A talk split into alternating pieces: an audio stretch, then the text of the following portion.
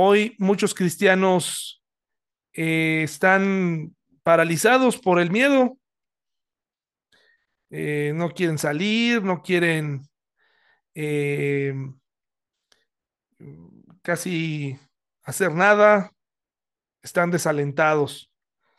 El libro de Oseas contiene algunos pasajes un poco fuertes, sobre todo a los que tienen hijos en casa, pues eh, vamos a necesitar su, su participación, su interacción y su explicación en caso de ser necesaria. Eh, Oseas, segunda parte. La semana pasada hablamos de las características de los profetas y como la gran mayoría, si no es que todos, tenían toda la disposición para servir a Dios.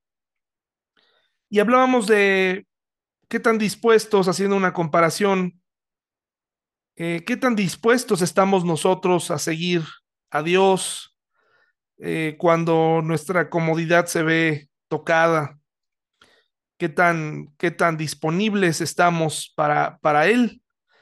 Y Oseas no fue la excepción de un, de un hombre dispuesto a, a servir a, su Dios en este llamado. Pero, eh, pues la dificultad era que Oseas y otros profetas iban a hablar, pero el auditorio no quería escuchar. El público era hostil. Eh, eh, no sé si fue el domingo que me tocó predicar, no recuerdo, pero hablábamos de que a nadie de nosotros nos gusta ser catalogados como intolerantes de acuerdo al concepto de intolerancia que vivimos hoy. Un intolerante hoy en día es esa persona catalogada como ignorante, como cerrada, como necia. Creo que a nadie de nosotros nos gusta estar ahí, pero en realidad la, la tolerancia tiene un significado o la intolerancia bíblica tienen un significado diferente. Eh, es muy interesante cómo eh, ese concepto ha cambiado con el tiempo. Y, y vemos cómo en el libro de, de, Oseas se va a enfrentar a un, a un grupo de, de personas que no lo quieren escuchar y por eso Dios utiliza herramientas, simbolismos, eh, ejemplificaciones de la vida real. El libro de Oseas no puede verse o no puede tomarse como una cosa alegórica, como un libro alegórico, como muchos quieren hacerlo pasar. Eh, sobre todo por la parte en la que Dios le está pidiendo a Oseas que tome a una mujer promiscua, a una prostituta. Y la semana pasada recordamos que vimos las posturas. Y antes de ir ahí, solamente quiero leer el texto de inicio del libro de Ezequiel 2.4, al menos una parte que Dios le advierte a eh, Ezequiel, le dice, son un pueblo terco y duro de corazón. No es un auditorio fácil de tratar.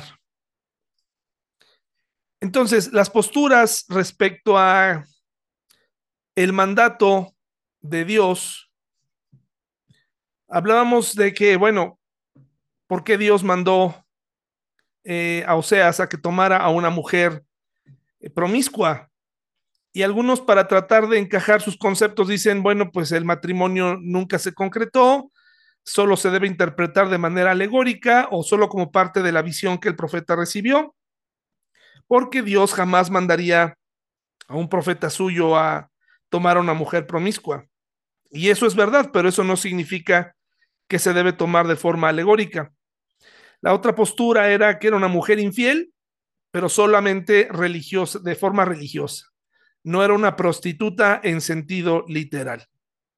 Otras personas dicen es que si era una prostituta o al menos ya tenía experiencia, es decir, no era virgen para cuando el profeta se casó con ella. Esto tampoco tiene mucho sentido y hoy lo vamos a estudiar un poquito más y la postura en la que yo en lo personal me estoy de acuerdo, debido a que estamos recibiendo información de un profeta, estamos recibiendo una, una postura que debe verse mirando hacia el futuro.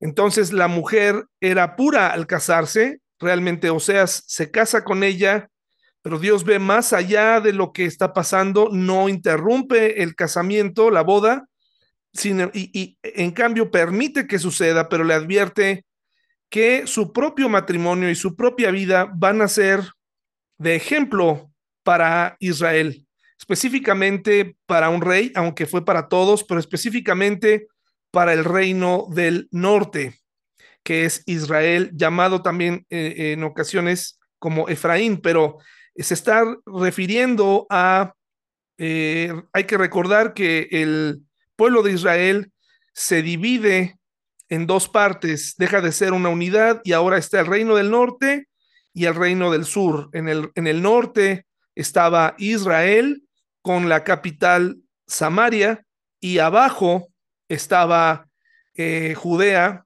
eh, con la tribu de Judá, capital Jerusalén. Y solamente había otra tribu que se quedó en la parte eh, sur. Todas las demás se quedaron arriba o se unificaron en la parte de Israel.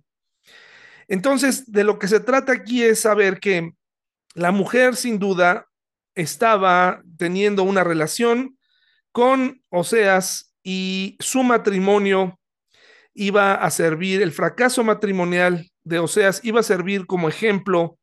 Eh, los profetas eran personajes públicos y sin duda las personas iban a poder ver lo que ocurría en la vida y, con los hijos del, profeta, de los cuales vamos a hablar también en un momento más, porque esto tiene todavía mucho más eh, que eh, analizarse.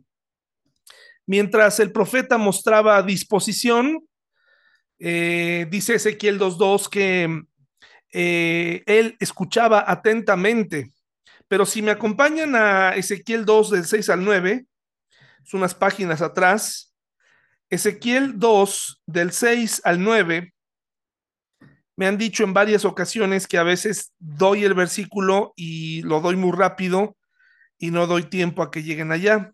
Voy a tratar de dar un, un espacio, no irme tan rápido. Mientras el profeta mostraba disposición, como lo indica Ezequiel 2.2, que nos dice, el Espíritu entró en mí mientras me hablaba y me puso de pie, entonces escuché atentamente sus palabras. Esto ratifica, corrobora que los profetas, cuando fueron llamados y durante su estancia, escuchaban atentamente a Dios, se comunicaban con Él, y algunos de ellos decidían desobedecer, ¿no? O irse al lado contrario, pero en este caso, al inicio escuchaban, aun cuando después protestaban o, o decían, no estoy preparado, etcétera. Ezequiel 2, del 6 al 9, mide lo que dice, Hijo de hombre, no tengas miedo ni de ellos ni de sus palabras. No temas, aunque sus amenazas te rodeen como ortigas, zarzas y escorpiones venenosos. O sea, aquí está dando la visión a futuro de lo que va a significar vivir entre el pueblo terco, no solamente personas que iban a reclamarle verbalmente, sino que incluso estaban dispuestos a hacerle daño.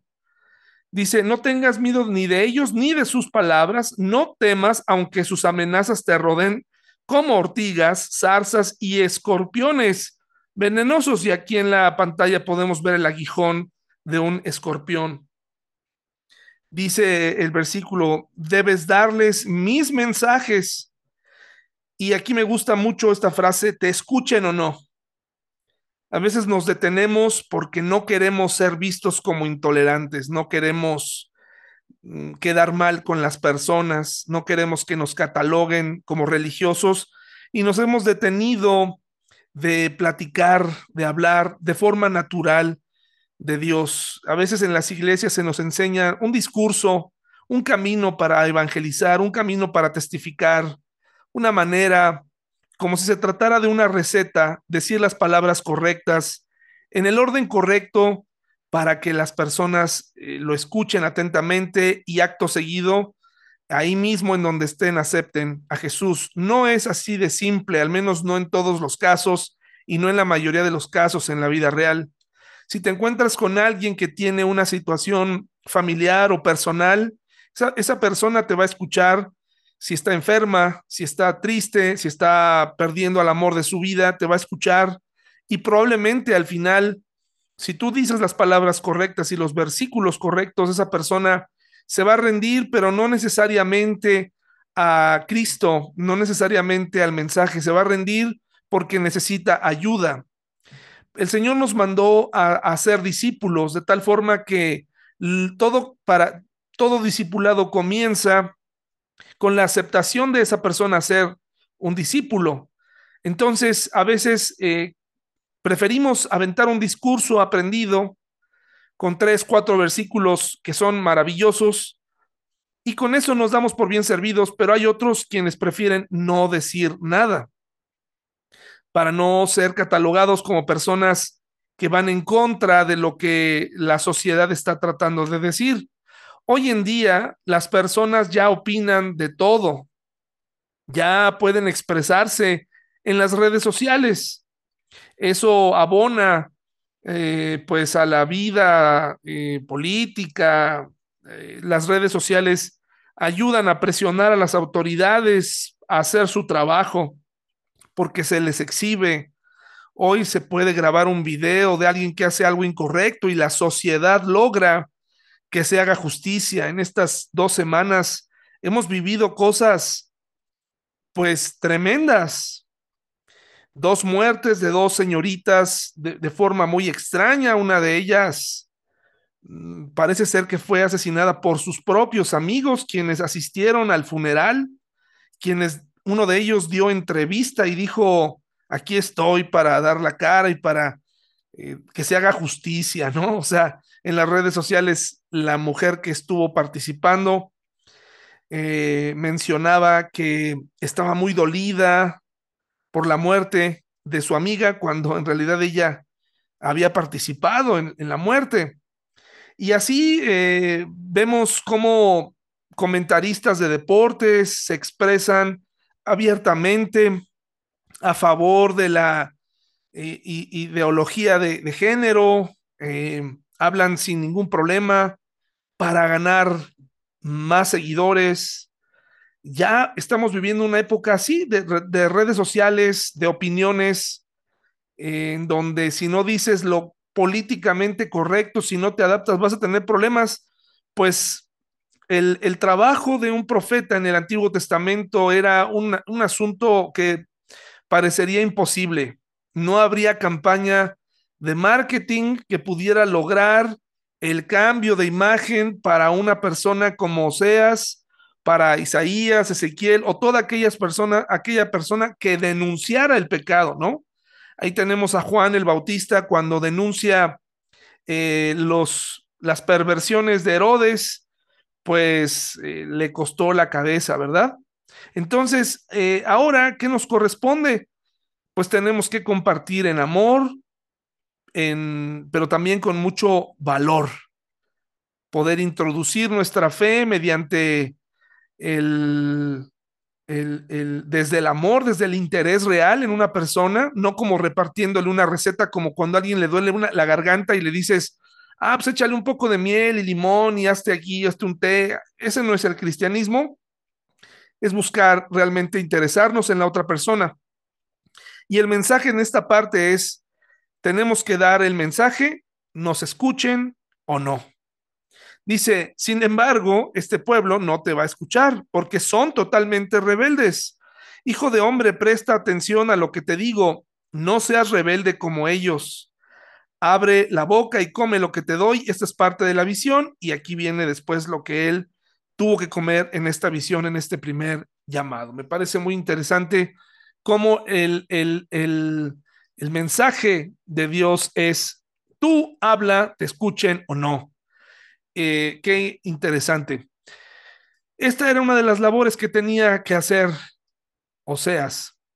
Aquí vemos, quise poner en este cuadro eh, para que ustedes vean cómo se conformaba en esta época el reino eh, ya dividido. Pueden ver este, este mapa.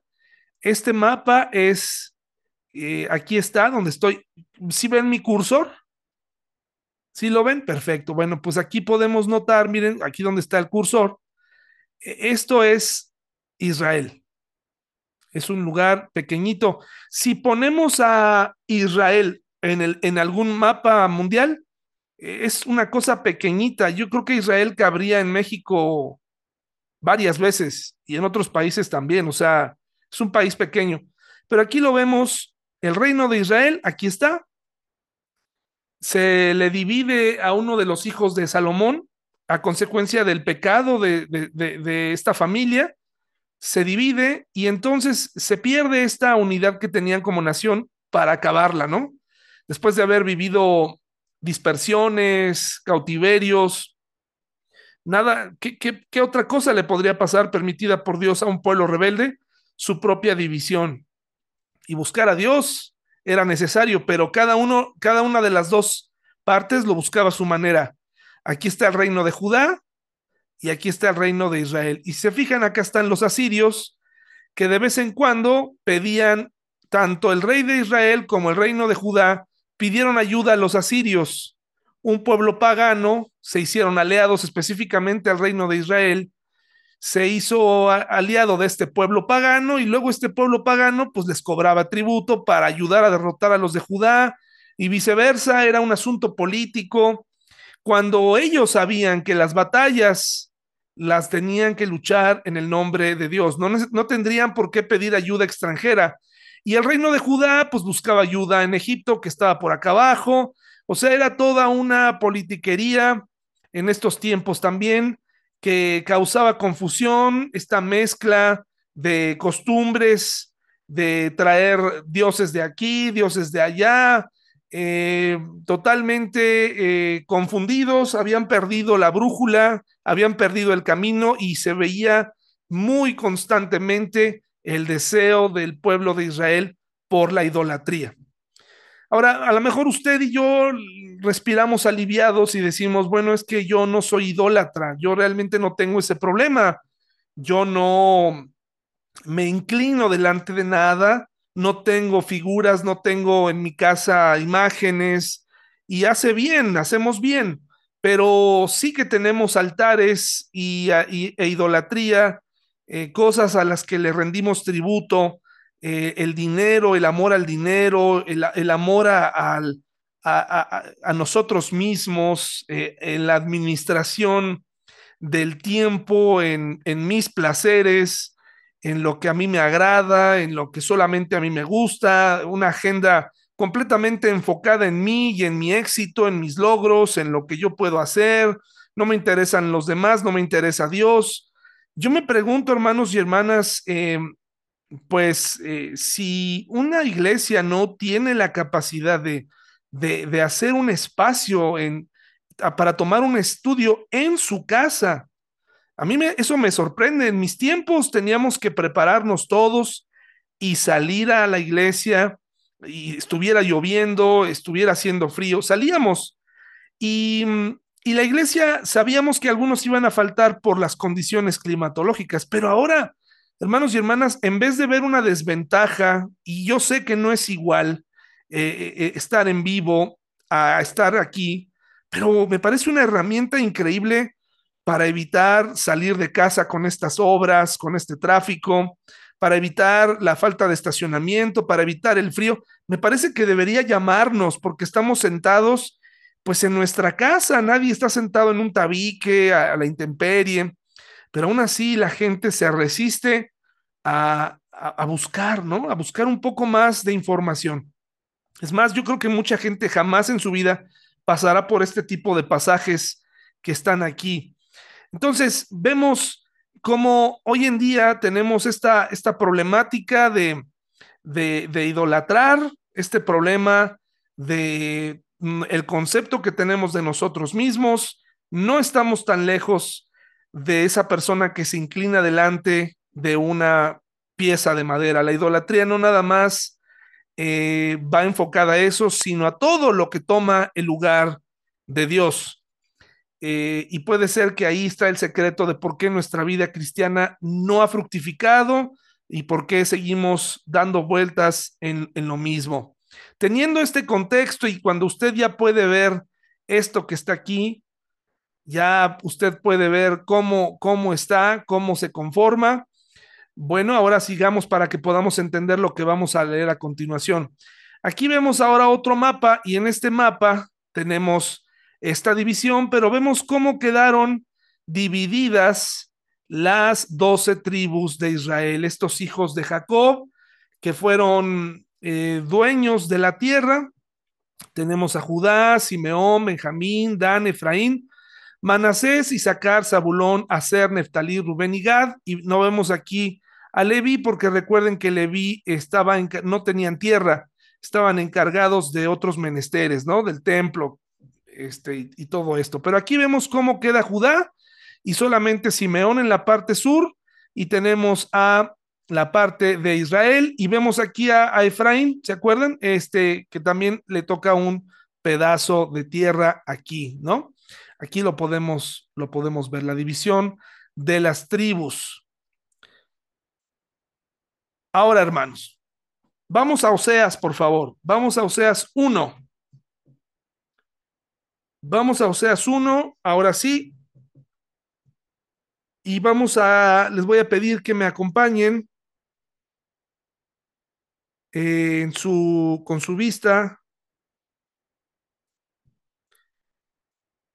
Dice lo siguiente, hermanos y hermanas. Dice, el Señor le dio este mensaje a Oseas, hijo de Beeri, durante los años en que Usías, Jotam, Acaz y Ezequías eran reyes de Judá, o sea, del, del rey, estos fueron reyes del sur, ¿De acuerdo?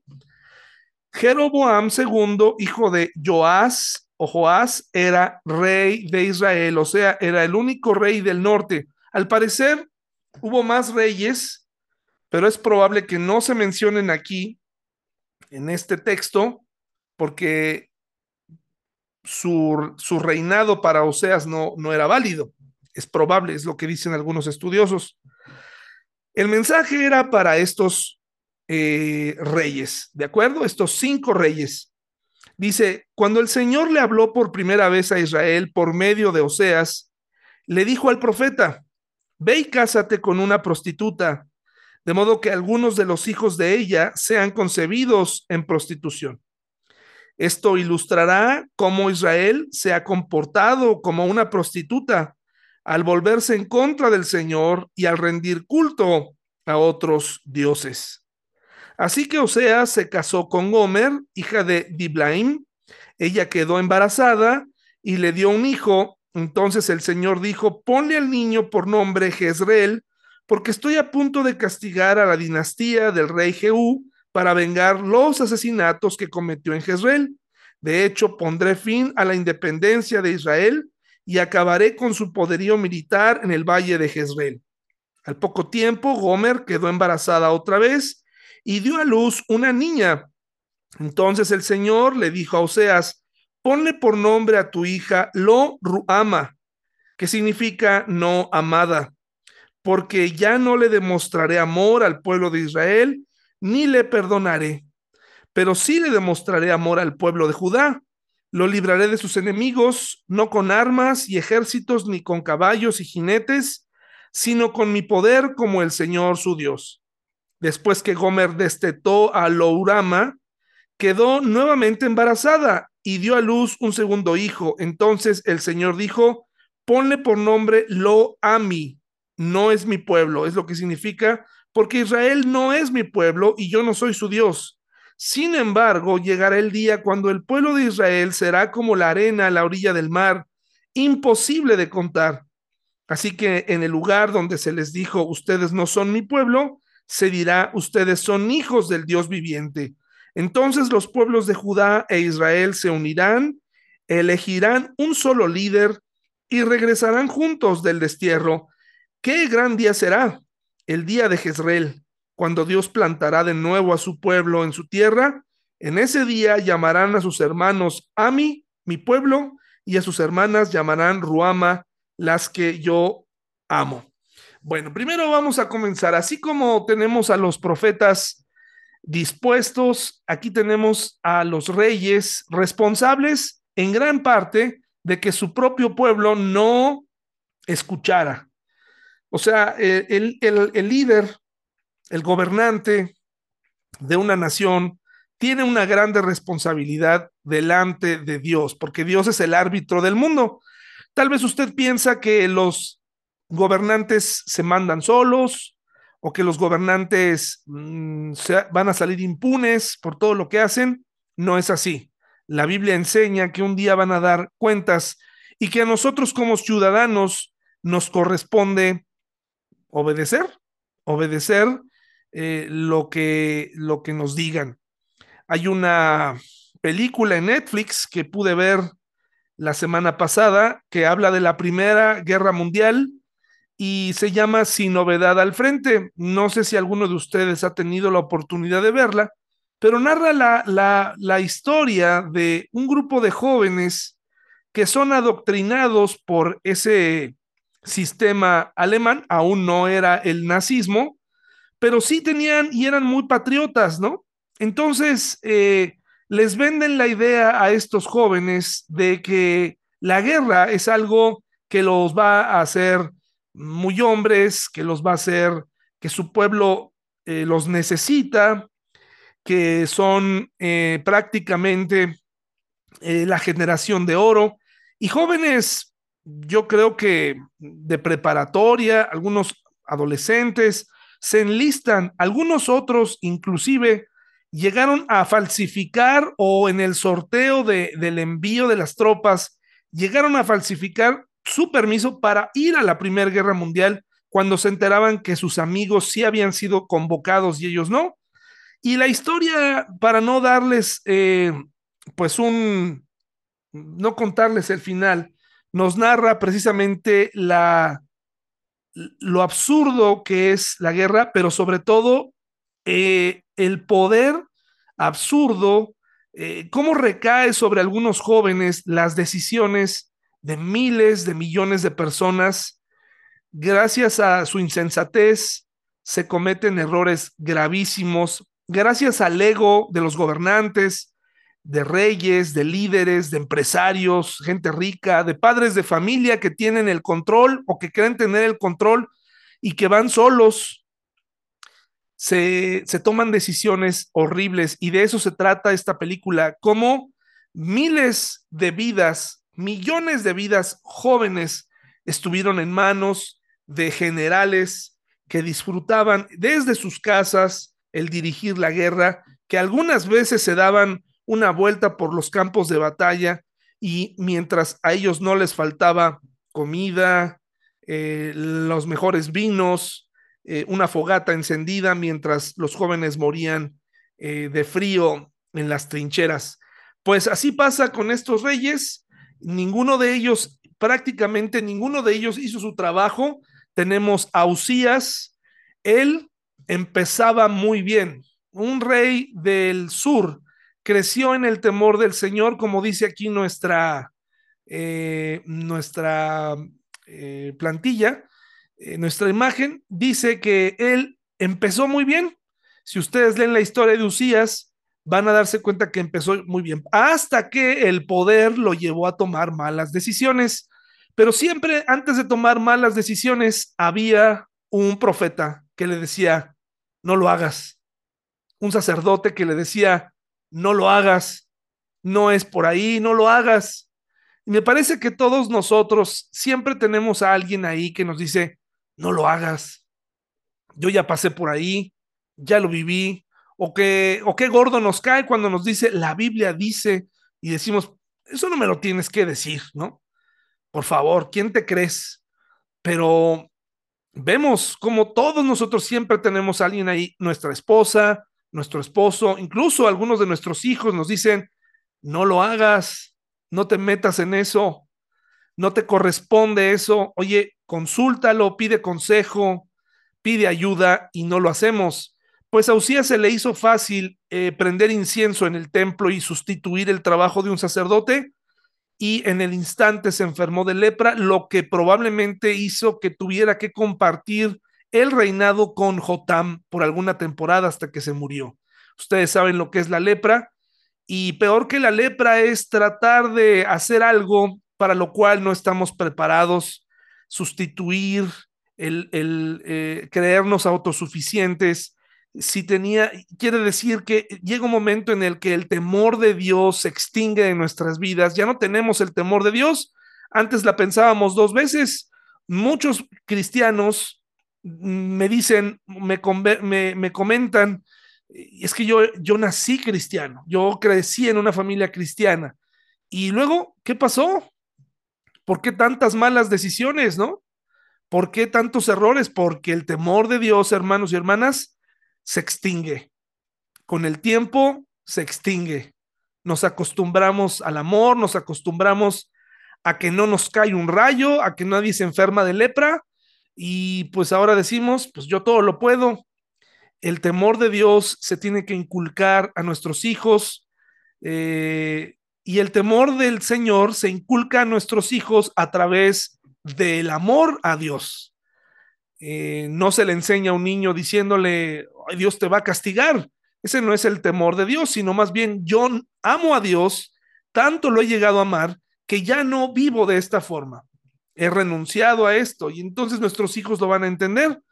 Es muy interesante cómo aquí hubo un juicio inmediato para Usías. No siempre hay un juicio inmediato para las personas que pierden el temor al Señor. Hay quienes están viviendo una vida desordenada y viviendo vidas incorrectas y aún así Dios les permite vivir unos años más para ver si se arrepienten, si regresan. Hay muchos predicadores eh, adulterando que Dios permite que sigan predicando. Hay muchos pastores robando que Dios les permite que sigan predicando, que sigan aparentando hasta que un día todo sale a la luz. Y también a los cristianos eh, que, que tal vez no predican, que tal vez no tienen una responsabilidad, pero al final Dios exhibe todo como eh, a la luz del día. Tenemos a Jotam, obedeció a Dios en todo, así, así dice la palabra de Dios en su historia y en, en, en los libros de reyes pueden encontrar estas historias o en crónicas. Jotam obedeció a Dios en todo, qué bonito, ¿no? Pero, ¿qué pasó con Jotam? No, no tuvo el valor para convertirse en un revolucionario no fue como el rey Josías, que también comenzó a gobernar joven y que hizo una completa reforma en los usos y costumbres religiosas, paganas, quitó, eh, quemó altares. Jotam no tuvo el valor para decirle a la gente, deja de adorar esos dioses paganos. Permitió que la gente siguiera adorando y ofreciendo sacrificios y vamos viendo entonces, imagínense cómo Oseas y otros profetas, específicamente Oseas, el trabajo que tuvo que estar haciendo con Usías, con Jotam, los profetas que vivieron en la época, diciéndole, recordándole, oye Jotam, sí está muy bien lo que haces, pero tienes que ser valiente y tienes que prohibir, porque acuérdate que nosotros somos una nación apartada. Dios no va a compartir su gloria con esos dioses de madera o de metal no tuvo el valor Jotam y eso marchó, manchó totalmente su reinado. Tenemos otro rey del sur, desobedeció a Dios en todo, así como el otro obedeció a Dios en todo, este hombre acá se encargó de hacer todo lo contrario. Él hizo todo tipo de concesiones y perversiones. En su época se permitió la venta de centros nocturnos, licencias de alcohol al por mayor, eh, la zona de tolerancia, ahora en vez de ser zona de tolerancia eh, donde estaba practicándose la sexualidad descontrolada, pues él hizo la zona de tolerancia para los que querían vivir decentemente y la zona roja era donde vivían todos los demás, ¿no?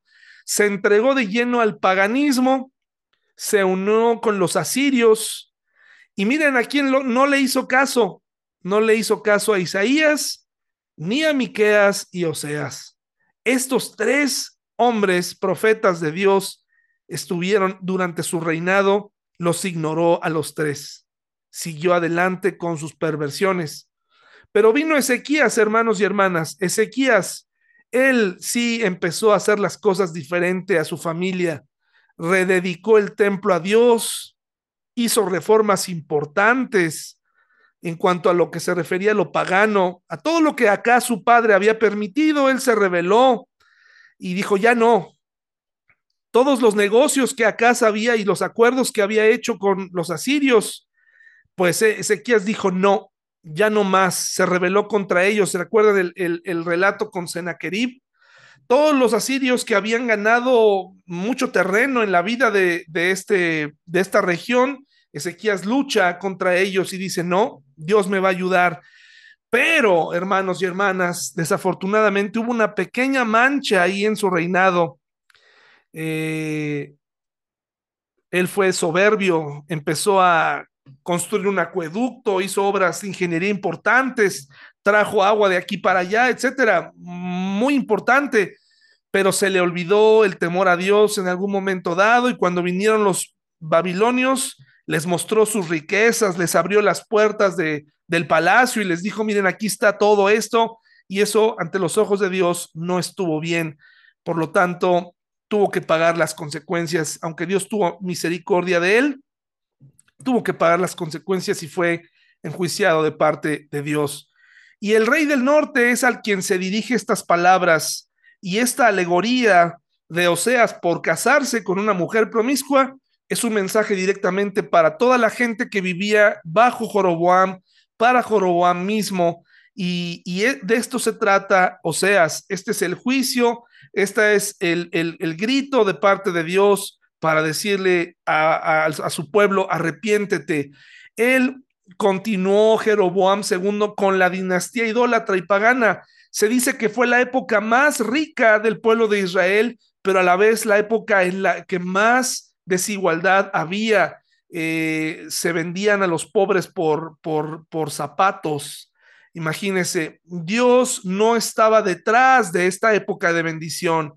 Eh, a, a, Joroboam le habló Oseas, le habló Joel, le habló Jonás, le habló Amós, estos profetas que están en tu Biblia, y no hizo caso a ninguno de ellos.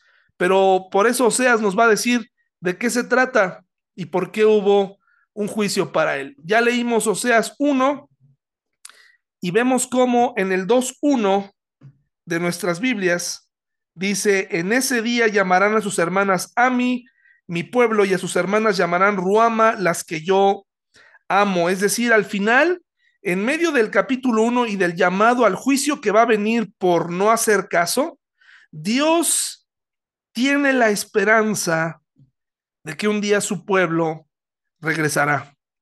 Y de eso se trata Oseas. Ese es el centro. Así como vemos a un Oseas que tiene que vivir su matrimonio y que su matrimonio se hace pedazos, vemos también la esperanza de que un día las cosas van a ser diferentes.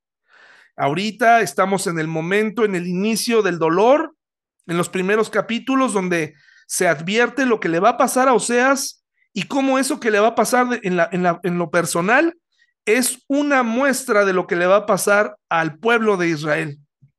Cómo este pueblo no se cansa de, de pecar, de idolatrar, de ser promiscuo, pero también nos muestra cómo Dios no se cansa de amar, no se cansa de perdonar, no se cansa de buscarnos.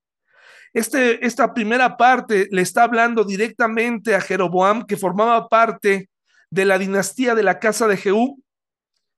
Dicen ahí, si ustedes pueden ver en el versículo 3, dice, así que Osea se casó con Gomer, hija de Diblaim, ella quedó embarazada y le dio un hijo. Entonces el Señor dijo, ponle al niño por nombre Jezreel, porque estoy a punto de castigar a la dinastía del rey Jehú para vengar los asesinatos que cometió en Jezreel. Le va a poner al hijo, al primer hijo le va a poner Jezreel, para que se sepa que va a enjuiciar a Jehú por lo que él mismo hizo en aquel lugar, que se va a vengar. Dice, y de hecho voy a poner fin a la independencia de Israel, y así fue, vendría el cautiverio, ahora sí, eh, eh, en contra del pueblo de Israel, una dispersión que no, de la cual no se recuperarían ya después. Dice, acabaré con su poderío militar en el valle de Jezreel que es un valle que está, es un valle para hacer la batalla, en esa región, muy cerca del valle de Megiddo o, o el valle de Josafat, donde un día se llevará a cabo eh, la batalla del Armagedón según la, la palabra de Dios. Muy interesante estos lugares. Pero después, si se fijan, en el versículo 11, dice, entonces los pueblos de Judá e Israel se unirán, elegirán un solo líder y regresarán juntos del destierro, que qué gran día será el día de Jezreel. Ahora ahí Jezreel es utilizado en positivo, esperando que en ese mismo valle eh, haya triunfo para su pueblo. Esa es la esperanza que Dios tiene como un padre, como un padre esperanzado. Ahora, esta noche vamos a concluir con esta última parte, los retos de interpretación que representa estudiar Oseas. En primer lugar, los hijos. A ver, hermanos y hermanas, es muy probable que estos hijos, si se les llama hijos de fornicación, no pudieron ser hijos de Oseas. Porque si fueron sus hijos y la fornicación es un pecado que se comete fuera del matrimonio, pues no pueden ser llamados sus propios hijos hijos de fornicación, a menos que esta mujer no solamente fue infiel, sino que tuvo hijos fuera del matrimonio y que fueron tomados por eh, Oseas. De tal manera que los hijos de Oseas fueron concebidos en la prostitución. Lo más seguro es que no eran hijos de Oseas. De otra manera, no tendría sentido llamarlos hijos de prostitución porque pues se casó con ella. Ahora, los nombres de los hijos significa Jezreel, Dios esparcirá. Un hombre que, como mencionábamos, iba a recordar un suceso en el pasado, una venganza de lo que Jehú hizo, iba a terminar con esta dinastía pagada como pagana como muchas dinastías que hubo, hoy en día usted puede encontrar aún dinastías dedicadas al pecado, especialmente, bueno, de todos niveles, ¿eh? No nada más ricos, pero hay, hay, hay familias que han prolongado su dinastía del pecado, ¿no? Generación tras generación, adúlteros, generación tras generación, alcohólicos, pecadores, empedernidos, ¿no? Perversos. Bueno, y luego dice que las dos niñas que nacerían, una se iba a llamar Loruama, que significa no compadecida, es decir, en ese momento de la historia, Dios no se iba a, Dios no se iba a, no iba a tener misericordia del pueblo de Israel, y Loami dice, ya no seré, lo que significa es, ya no seré el yo soy para ti. El relato del Éxodo nos dice que él se presentó como el yo soy, es decir, yo soy quien soy. Yo soy el que soy. Yo te voy a sustentar. Yo te voy a, yo voy a estar contigo. Loami dice, ya no seré el yo soy para ti. Ya no seré. Y por último, hermanos, la mujer inmoral. Si la mujer era prostituta cuando Oseas la encontró, no podía ejemplificar lo que sucedió ¿Qué es lo que Dios quería ejemplificar cuando el pueblo de Dios sale de Israel? Porque ¿cómo podría Oseas rechazar a una mujer que él ya sabía que era prostituta para luego volverla a amar? Cuando él mismo sabía cómo era. Por eso les decía que el proceso es, el pueblo de Israel estaba pidiendo ayuda en el cautiverio en Egipto. Estaba pidiendo ayuda estaba pidiendo que Dios lo rescatara. Y cuando sale, el pueblo de Israel se vuelve inmoral y se vuelve pagano. Lo que quiere ejemplificar aquí eh, nuestro Dios es mi pueblo cuando obtuvo la tierra prometida, cuando lo saqué, hizo lo que quiso, se volvió inmoral, se volvieron promiscuos, se voltearon. Ahí en el desierto empezaron sus desastres. Entonces, esa es la razón por la que tenemos estos retos de interpretación cuando leemos lo que parecerían aparentes contradicciones. Hermanos y hermanas, eh, esta es la segunda parte porque todavía estamos sentando las bases de lo que viene más adelante, directamente palabras violentas de parte de Dios, de cómo Dios iba a tratar con su pueblo. Adelante, Elena, querías preguntar algo. Gracias, David. Tengo, bueno, desde la vez pasada me quedé, mm, me, me costó mucho trabajo entender y ya me explicaste, ¿no? Entonces, eh, eh, ahorita estás comentando que es una interpretación del futuro, o sea, el, el libro de Oseas. Y estás diciendo que el reto de interpretación, que los hijos fueron concebidos en la prostitución, ¿sí? Sí, Eh, eh, me fui a la, a la Reina Valera y dice eh, que le dice el Señor a Oseas, por primera vez le dijo, ve y toma por mujer a una prostituta y ten hijos con ella. Entonces, pues ve y toma a una prostituta y ten hijos con ella. Ahí no, no me queda muy claro que pueda, que no fue, oh, bueno, sí fueron concebidos por Oseas y, y, y Gomer. Gomer, o ¿cómo es su nombre? Perdón. Gomer, Gomer, sí. Sí fueron concebidos por, por ambos, ¿no? No necesariamente porque la, la palabra no, no, no denota actividad sexual. Eh, el tomar a los hijos no significa que iba a tener relación, ¿no? O sea, con ellos. Además de que es muy probable que tuvieran otros hijos, pero pero estos hijos de prostitución, hijos con ella. sí, pero no necesariamente eh, se refiere a estos hijos. No necesariamente No, a esos está. nacidos en este, en Sí, lo que nos sí, porque si, de- si decimos que fue, fueron tomados, eh, fueron hijos de fornicación, entonces Oseas fue un fornicario. Y por eso es que es, lo más probable es que estos tres hijos no nacieron de Oseas, sino fueron producto. Ese es el reto de la interpretación, ¿no? Porque de otra forma no tendría sentido eh, que efectivamente ahí dice ve y toma, ¿no? A una prostituta. Pareciera que lo que está ocurriendo es que él, Dios mismo le dijo, ve, métete a un burdel y escoge a una mujer, la que quieras, y cásate con ella. Y ahí es donde está el reto, porque en el carácter de Dios, Dios no lo haría.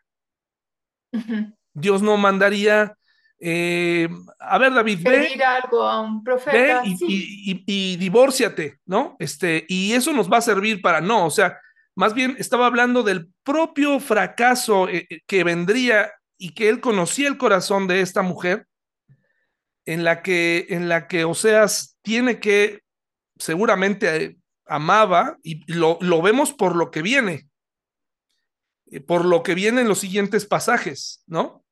Eh, sin duda, tomar a una mujer es una cosa, pero ya en el capítulo 3, Dios mismo le dice, ve y ama, ¿no? O sea, eso seguramente eh, denotaba que, que, que Oseas estaba dispuesto. Sí, es, es muy probable, y por eso le puse aquí que es un reto de interpretación, porque eh, de otra forma no tendría sentido que estos tres hijos se llamaran, que fueran los hijos de Oseas, hijos en fornicación, cuando no fueron concebidos en fornicación. Si él, si él fuera su padre, pues no sería, no, no estarían fuera del matrimonio, ¿no? Pero es un reto de interpretación, es algo que hay que reconocer, es, un, es complicado y, y no me gustaría quedarme con esta idea de decir, eh, pues Dios le dijo que tomara una prostituta y la tomó y lo, así, puede ser, pero yendo a, a, uniendo las piezas me parece más coherente que nos esté mostrando el proceso ya desde el pecado, ¿no? En el futuro, ¿no? Como diciendo, mira, esta mujer, tómala y, y, y, ella, y que Dios vio su corazón, ¿no? Que Dios vio el corazón de, de esta mujer y que se iba a convertir en el modelo a no seguir, ¿no? Y que en el rumbo, además, porque más adelante vamos a ver que la mujer tuvo, eh, fue eh, explotada por sus amantes. Entonces eso significa que no, obviamente no tuvieron cuidado, ¿verdad? Al, tener acercamientos con ella. Era un objeto. Entonces, eh, por eso y, y, otras cositas más, me parece que tiene más sentido interpretarlo de esta forma, eh, hijos de fornicación que nacieron de otro padre, pero que Oseas toma, de alguna forma los hace crecer, incluso hasta seguramente los abandona su mamá para entregarse a una vida totalmente promiscua. Y estos hijos que crecen con estos nombres son una figura de lo que Dios iba a hacer en el pueblo, ¿no? Pero esperamos en el transcurso del, del, del, del, estudio ir dando todavía más luz respecto a esta, a esta postura. Sí, Quique, adelante, hermano. Gracias. Este, eh, digo, para yo poder estar seguro que lo entendí bien, este, esto a mí me ayudó, ya me, me, me, me corriges, David. Cuando, cuando leí esta parte de la Biblia, a mí me sirvió leerlo no como uno lee actualmente las historias de manera cronológica, en las que te plantean los personajes y te cuentan qué, cómo son cada uno y después qué hace y desarrollando la historia. No es así como funciona este, este libro, al menos a mí así me sirvió. Hay que considerar que para el momento en el que fue escrito, probablemente todos los incidentes o todos los hechos ya habían ocurrido y posterior a, esta, a, a que esto ocurra, no todo obviamente porque hay una parte en la que hay una indicación por parte de Dios, pero sí la explicación de por qué está viviendo esto Oseas.